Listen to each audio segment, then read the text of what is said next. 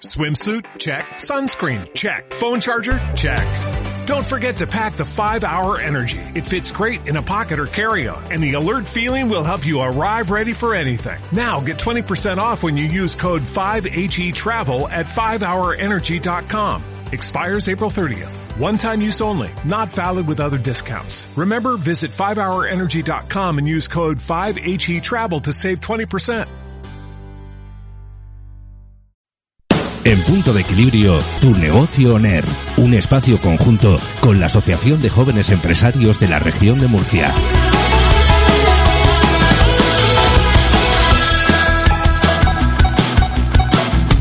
Nueva edición de Tu Negocio ONER, esta sección en coproducción con la Asociación de Jóvenes Empresarios de la región de Murcia y que, bueno, pues cada semana nos envía a un socio. En este caso nos han enviado a Diego Quesada, él es director comercial de M Modos.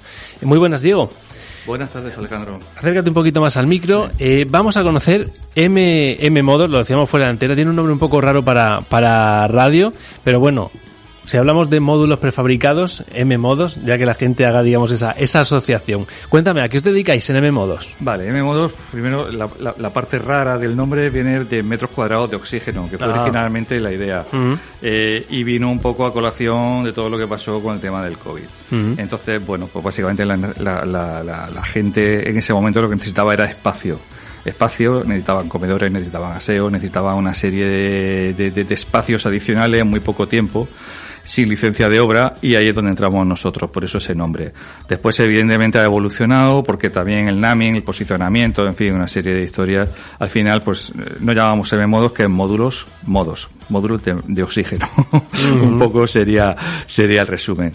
Básicamente, nosotros lo que hacemos es fabricar, vender y alquilar módulo prefabricado. ¿Módulo prefabricado es sinónimo de casa prefabricada? No, no es lo mismo. Un módulo prefabricado básicamente es un suelo, un techo y cuatro pilares. En nuestro caso, además, el suelo es de, de hormigón. Es un ba- suelo bastidor de hormigón, totalmente trasladable y reutilizable.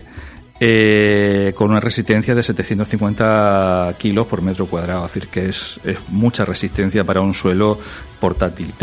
Eh, ¿Qué se puede hacer con un módulo prefabricado? Es decir, con un suelo, un techo y cuatro pilares, lo que se quiera. Desde una caseta de obra, una caseta de vigilancia, módulos sanitarios, de duchas, eh, pasando por aulas prefabricadas, pasando por, por un, un hotel. El hotel de Portman está hecho con módulo prefabricado, que es un hotel low cost que está aquí en la región y que si lo podéis ver en internet y no, no parece para nada módulo prefabricado. Y bueno, de ahí a el único límite realmente es el presupuesto del cliente. Porque a nivel de proyectos estamos haciendo muchos proyectos diariamente y muy interesantes algunos de ellos. Vamos a ir entrando poco, poco a poco en eso. Eh, las, los clientes, digamos, que me, que me comentabas, son principalmente empresas, ¿no? Por lo que, por lo que me Sí, dices. básicamente son empresas. Son empresas. No obstante, si algún particular necesita, no sé, un aseo o, no sé, un... La, la caseta de la piscina, ¿no? Por ejemplo. La caseta de la piscina ser- se la vendemos y, se la, y, y según su presupuesto se la hacemos ajustada a sus necesidades. Hay una serie de estándar que normalmente le vale a prácticamente todo el mundo, pero también se la podemos personalizar. Vale. Ese estándar es- el típico contenedor de barco, porque suele ser, pa- parece que se ve mucho esa, como esa medida, ¿no? El contenedor de barco eh, de 20 pies, que es el más habitual, y es el más habitual porque es el más, es el más, el más fácil de, de transportar y de manejar. Eh, es de 6 por 2,44. En nuestro caso, el módulo prefabricado más habitual es el de 6 por 2,44 también. La diferencia es que, ya te digo, nosotros somos suelo, techo, cuatro pilares y depende del cerramiento. Normalmente el cerramiento es de panel sándwich de 40 milímetros, con su sistema eléctrico, con sus fontanerías si hace falta, eh, su termoeléctrico, en fin, lo que haga falta según las necesidades del cliente. Un contenedor eh, tiene una resistencia increíble, pero en el momento que tú haces un agujero para hacer una ventana o poner una cristalera o poner unas puertas donde no son. Al final estás debilitando la estructura, porque la estructura, la resistencia del contenedor está totalmente repartida por el 100% del contenedor, no está solamente en los cuatro pilares. ¿Eso qué significa? Que, bueno, va a seguir siendo muy resistente, pero según para el uso que le des, pues te puedes meter en algún problema. Eh, mucha gente compra contenedores para hacer viviendas, ¿vale? Y eh, bueno, dependiendo la idea que lleven, si va a un sitio en el que realmente no necesitas que te den que te den una célula de habitabilidad, ni cumplir el código técnico de la edificación, pues te puede dar lo mismo. Pero si quieres algo más... la idea de que te la juegas, ¿no? Efectivamente, pero si puedes, ah, pues te estás metiendo en un pequeño lío, porque tú tienes que dar una serie tienes que cumplir una normativa y esa normativa es la IMA independientemente del sistema constructivo. Hay mucho artesano por ahí que realmente son muy buenos soldando y desoldando y haciendo agujeros y imaginando cosas, pues realmente hay, tiene mucho mérito ciertas cosas que yo veo en la calle, pero, pero realmente hay que mirar también la legalidad. Y en esa legalidad, pues muchas veces lo que yo veo eh, no tiene nada que ver. Y la gente se ha metido en un lío y no lo sabe. Yo tampoco se lo digo porque no estoy para asustar a nadie. Claro. además que, bueno, supongo que todo eso va avanzando, ¿no? Pero en, además en vuestro caso la instalación mm, termoacústica, digamos, eh, supongo que es algo a tener en cuenta, ¿no? En este tipo de, módulos y que en el caso de las viviendas construidas con, con contenedores de barco, por hablar, digamos, mal y pronto, debe ser difícilmente salvable. A ver, hay una ley de mínimos que es el Código Técnico de la Edificación y que te obliga, sobre todo, en lo que más hace hincapié, en lo que más se mete y en lo que más se controla, con auditores externos además, es eh, el aislamiento térmico y acústico. Sobre todo en los tiempos que corren con, la, con el tema mm. energético, eh, con el tema de, del aislamiento térmico. Mucho, muchísimo. Y, y eso un contenedor, pues bueno, no te lo va a dar y eh, a partir de ahí, pues tú tienes que empezar a hacerle reformas, no solamente estéticas, sino reformas de aislamiento, de espumas de poliuretano, de mm. paneles sanguí extraordinarios. Mm. Total, que te has gastado un dineral en un contenedor pensando en el reciclado y al final tienes que pensar en meterle un pastizal para cumplir ese código técnico. Que al final te conviene comprar uno. lo que no te conviene es eh, mm, sufrir innecesariamente. Te lo digo en serio. Porque yo veo cada caso que no. Si te casas que no aguantan, de multas que te llegan, de, de sitios que te obligan, no solamente que te multan, sino que te obligan a desmontar lo que te han dicho y, y, encima, y encima, pues bueno, en algunos casos, que solo, sobre todo en Castilla y León, me he recibido varias llamadas, eh, incluso que te, te piden cárcel. hoy en día por un delito urbanístico te pueden, te pueden pedir. O sea que sí que, sí que es mejor tener un poco de... Es mejor, sí, saber con qué ayuntamiento te las juegas. Aún así, vosotros, digamos, que ¿qué es lo más lo más raro, lo más sorprendente que habéis que habéis construido en uno de estos así módulos prefabricados? Bueno, nosotros intentamos no hacer nada sorprendente, pero usted... intentamos ser muy prácticos, que el cliente que el cliente aproveche muy bien su inversión y que quede contento con nosotros. Eh, siempre intentamos saber si es un cliente industrial, lo que quiere es que cumplamos en plazo. Si es un cliente particular, para un tema de esto, pues evidentemente siempre quiere algo de estética. Pero al final tiene que darse cuenta de que, de que está comprando un módulo prefabricado. Y yo le hablo muy claro a mi cliente. Está comprando un módulo prefabricado. Es que he visto en eh, la tele, he visto en eh, la prensa, sí, usted ha visto una casa que parecía Falcon Crest por 20.000 euros. Eso no existe. 20.000 mm. euros en esa casa, mm. o sea, no es ni la mitad de lo que cuesta el material, eso que ha visto usted. Mm. No, y puede ser que se haya visto en redes sociales, ¿no? Que bueno, no te pueden imaginar. Yo tengo recopilado en el teléfono más de 100 artículos de casoplones desde 20.000 euros. Que ya quisiera yo poder comprarme uno de esos. pues seguramente no, no estarán ni aquí, no, no se regirán bajo la, la legislación de aquí y bueno, pues, ni, ni, rasgo, ni rasgo, pero sé cuando me viene la gente que es lo que ha visto en prensa. Claro. y entonces lo que esperan. Al final los presupuestos, pues en muchos casos, pues son muy escuetos y, bueno, solamente aspiran a realmente con los presupuestos que tienen a módulos prefabricados de segunda mano que también los podemos ofertar.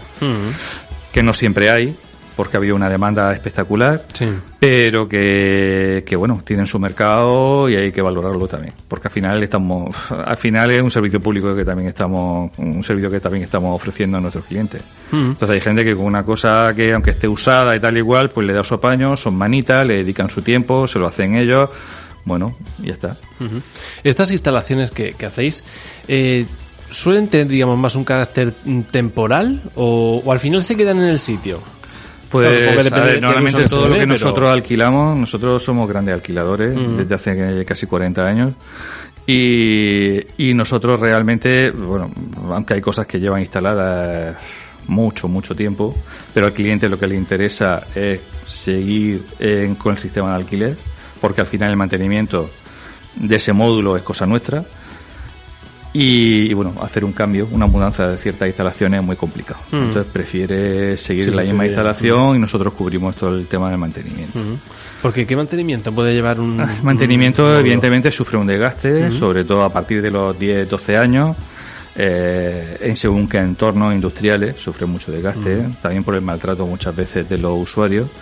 Y sobre todo el tema de los suelos. Por eso nosotros evolucionamos al suelo con bastidor de hormigón, para olvidarnos de ese tema. ¿Vale? Porque nos dimos cuenta de que había una serie de, una serie de clientes que, que bueno, módulos sueltos para paradas, pues a lo mejor te podían durar entre 3 y 6 meses los módulos, pero conjuntos modulares mucho más grandes podían estar años.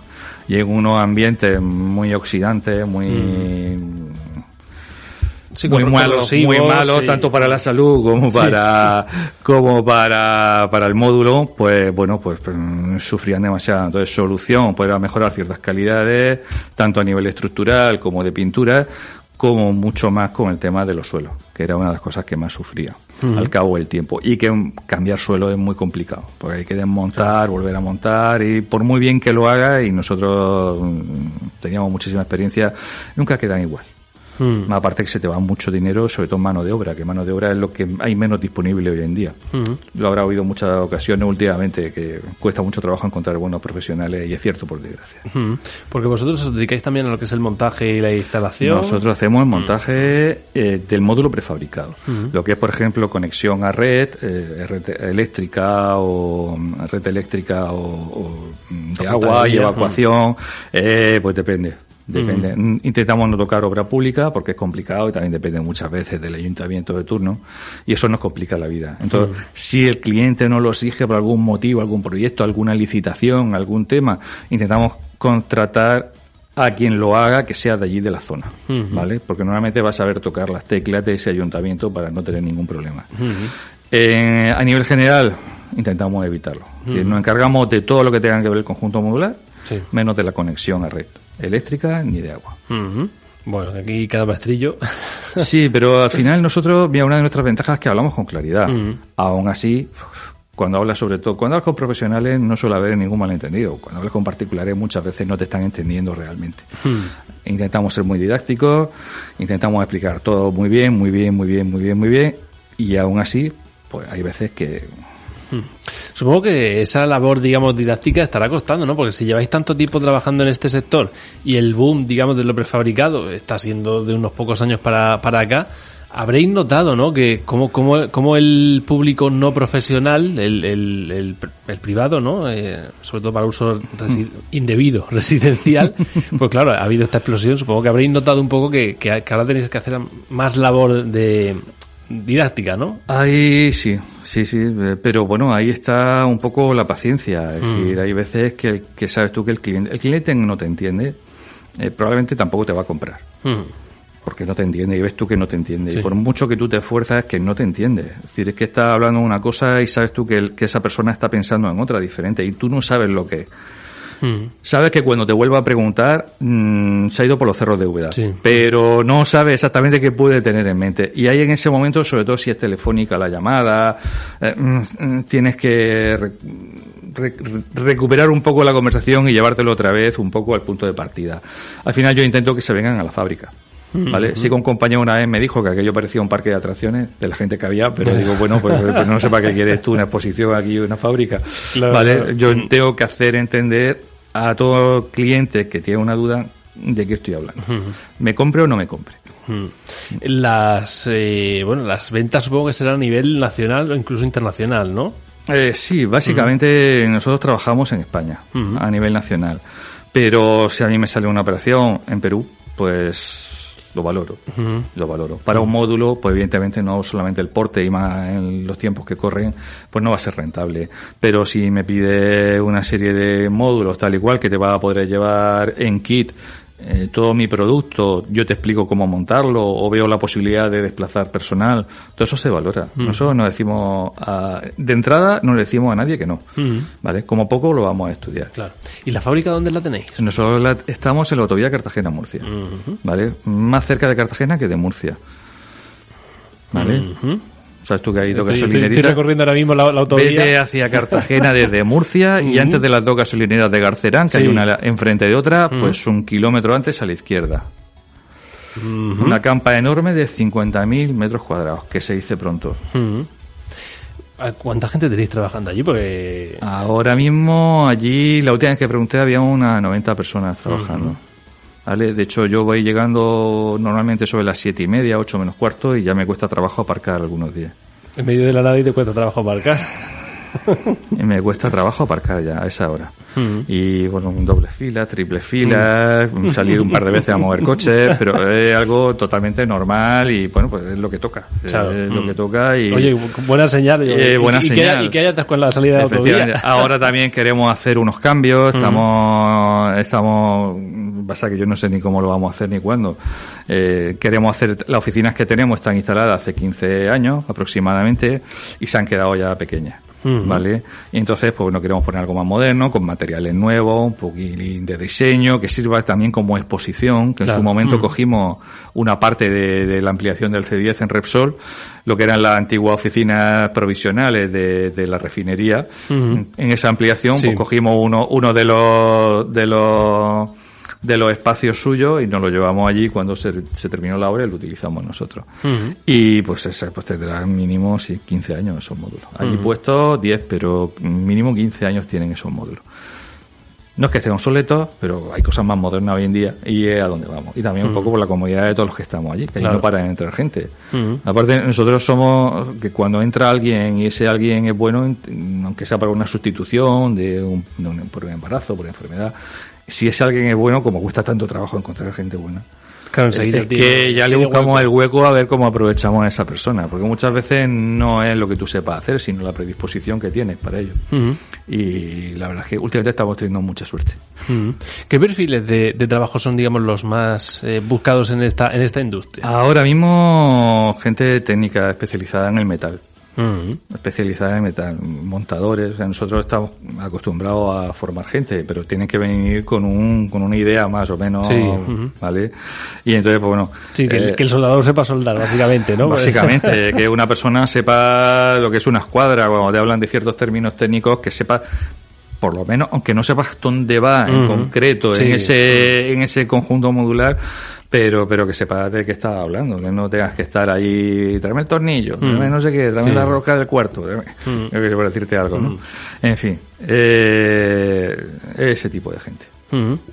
Eh, pues eh, Diego, eh, si alguien quiere contratar vuestro, iba a decir vuestro, bueno, vuestros servicios también, iba a decir vuestro producto y vuestro y vuestro servicio, ¿cómo, cómo debe hacerlo? Pues bueno, normalmente eh, muchísima gente eh, llama por teléfono, pero cada vez más se utilizan los formularios que hay en nuestra página web. Entonces, en el formulario tiene en la parte de arriba a la derecha tienes el correo electrónico, tienes un teléfono móvil eh, y, y o envías un correo al correo electrónico o dentro de la página web hay un par de formularios o tres, escribes ahí y nos ponemos en contacto contigo. Cuanto más datos nos des, pues antes te contestamos, ¿vale? Si no, pues tenemos te contestamos para, para solicitarte mayor información, porque muchas veces te piden un módulo de 15 metros cuadrados, ¿vale? Pero lo quieres comprar o lo quieres alquilar. ¿Dónde va? Claro. O tienes tu camión para llevártelo. Eh. Sí, de todas formas, si no te da muchos datos, seguro que, que Diego les, les, les llama y, y lo resuelve rápido. Sí, me, me, me- pongo a interpretar, pero rápido. y cuando no lo cojo, pregunto a alguien por allí. A ver cómo claro. interpretan No, el correo. La, la verdad que el trabajo de, de- de un director comercial es básicamente ese, ¿no? Interpretar lo que la gente quiere, asegurarse de ello y de que sea compatible con, con lo que se fabrica, ¿no? Con lo que se tiene detrás. Sí, sí, que, que- que es un reto algunas veces. Sí, no, desde luego. Además lo hablábamos, ¿no? En un sector donde ha habido eh, boom hacia el lado, digamos, que a lo mejor no debía. Sí, pero es normal. O Mm. sea, lo que pasa es que, eh, eh, hay que nosotros estamos poniendo vivienda en zonas rústicas toda la vida, pero ahora hay un gran boom, Mm. eh, sobre todo después del COVID. ha sido Mm. increíble y entonces pues bueno han salido empresas como setas Mm. ¿vale? muy bien hasta ahí bien hay una demanda hay una oferta perfecto pero después con la gente tú tienes que ser sincero es decir eh, tiene que haber un respeto por las lindes tiene que haber tal no te pueden decir ciertas cosas que le- se le dice a la gente Mm, sí. con tal de vender una vivienda me parece muy bien que venda una vivienda pero la gente tiene que saber que en el momento que echa una solera de hormigón pues, es obra Ujú. Claro, ya necesitas la licencia. ya necesita Por una ahí. licencia de obra. Y una licencia de obra para una vivienda, pues, en cuanto pasen por ahí el dron o tenga contratado el ayuntamiento de Marra eh, el satélite para que contraste las diferencias sobre el territorio, pues están pillados y es rápido. La pasa por caja. Es rápido. Oh, Sí, oh. no, yo siempre Menos le que digo, no estamos en Castilla y León. Yo siempre le digo, el otro día estuve chateando hasta las tantas de la noche con una vecina mía que consiguió un terreno, pam, pam, digo, mira, pregúntale a los vecinos del terreno colindante qué le ha pasado. Y dentro de todo tu presupuesto te cuenta esto, esto, esto, lo otro, pero además eh, el coste de la multa. ¿vale? Si no te obligan, y después, si no te obligan a desmontar nada, perfecto, tira para adelante. Claro, pero es jugársela. Al fin y al cabo, es Vale. jugársela. Claro. Un delito contra, Claro. contra el uso del territorio. Bueno, pues eh, remitimos a la gente a esa página web, a mmodos, dos, dos M's, Sí, ¿eh? sí. mmodos.com. Esa es la página web donde podrán encontrar estos espacios modulares prefabricados. Pues bueno, para los usos, digamos que ya hemos, eh, ya hemos explicado, ya hemos detallado. Eh, y siempre, Diego, me gusta despediros eh, con una canción que elegís vosotros, pues para conocernos un poco mejor, ¿no? Entonces, la condición que os pongo es que me digáis el por qué. El porque, bueno, pues ese, bueno, esa canción es un poco Bueno, dime cuál has, cuál has escogido. ah, bueno, es del grupo Betty Troop. Ujú. Y es, ahí, ¿cómo se llamaba la canción? Es, pues, eh, vi- vinilo. Bueno, vinilo. Es muy sencilla, es muy antigua. Eh, Bueno, pero muy conocido también. ¿eh? Es muy conocida. A mí me parece un poco hipnótica. Un poco hipnótica. Me encantaba mucho cuando era jovencito. Y, y me sigue me sigue despertando a fecha de hoy. Entonces hay veces que cuando uno se pierde, y todos acabamos perdiéndonos en algún momento, es bueno volver al origen. Y para mí esa canción me lleva a mi origen. Pues eh, Diego Quesada, director comercial de M-Modos, muchísimas gracias por estar con nosotros esta tarde. Gracias a vosotros por esta oportunidad. Hasta Un placer. pronto.